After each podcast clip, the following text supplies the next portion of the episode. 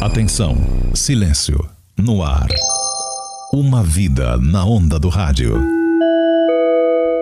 Nesse episódio de hoje, eu vou contar algumas histórias que eu não sei se são fatos ou boatos, muitos dizem ser histórias reais e que marcaram a vida do rádio no Brasil.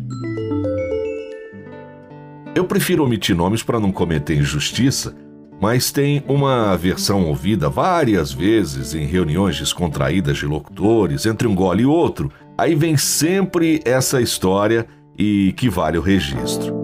Diz a lenda que uma emissora anunciou a transmissão de uma famosa luta de boxe. Vendeu patrocínio, prometeu um show de transmissão. Por problemas técnicos, a equipe que iria transmitir não pôde viajar para a Inglaterra, de onde iriam transmitir a luta. Mas a direção preferiu manter o prometido e continuou as chamadas no ar dizendo que teria luta com transmissão exclusiva.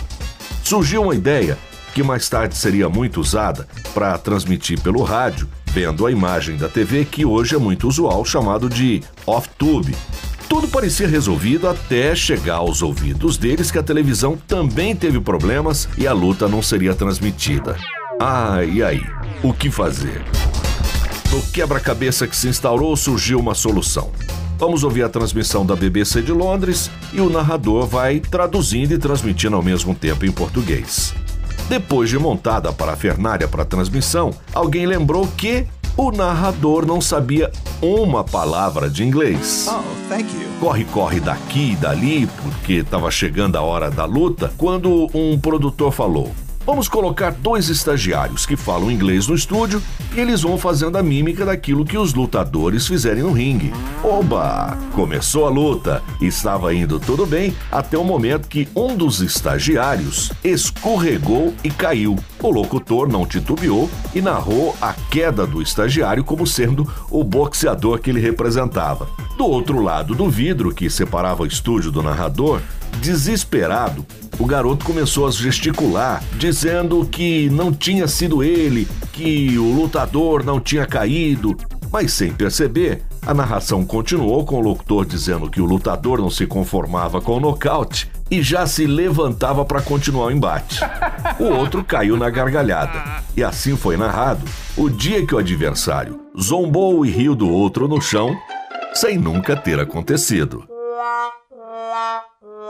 São muitas as histórias que se ouve. Se verídicas ou não, não sei, mas acho que vale o registro. Um locutor noticiarista leu a notícia de que General Costa iria apresentar seu show na Praça dos Três Poderes. Na verdade, era a cantora Gal Costa, mas ele entendeu Gal como sendo a abreviatura de general. Daí nasceu a lenda. Você precisa saber da piscina.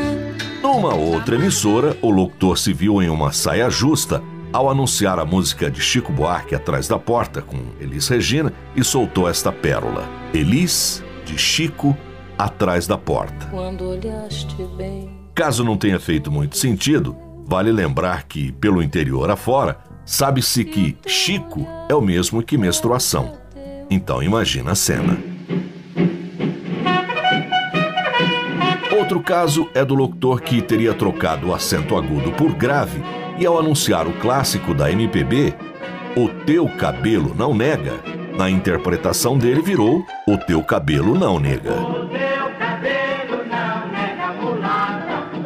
Nessas de troca de pronúncia, tem uma célebre. O cara errava muito inglês. E o dono da rádio chegou para ele e falou: capricha no inglês.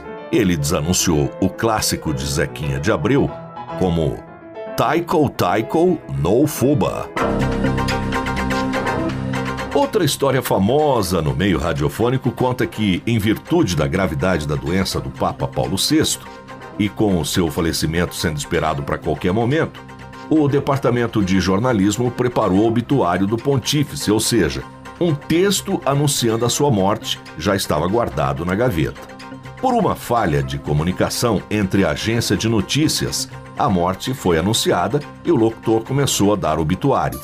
Mas o fato foi desmentido e o apresentador, sem saber bem o que fazer, saiu-se com essa. Interrompemos o nosso noticiário. Pois, infelizmente, o Papa não morreu. Assim fui passando a minha pré-adolescência ouvindo rádio e sonhando que um dia eu estaria ali do outro lado, falando para milhares de pessoas. Até que um dia ouvi na rádio local que iriam fazer testes para locutores.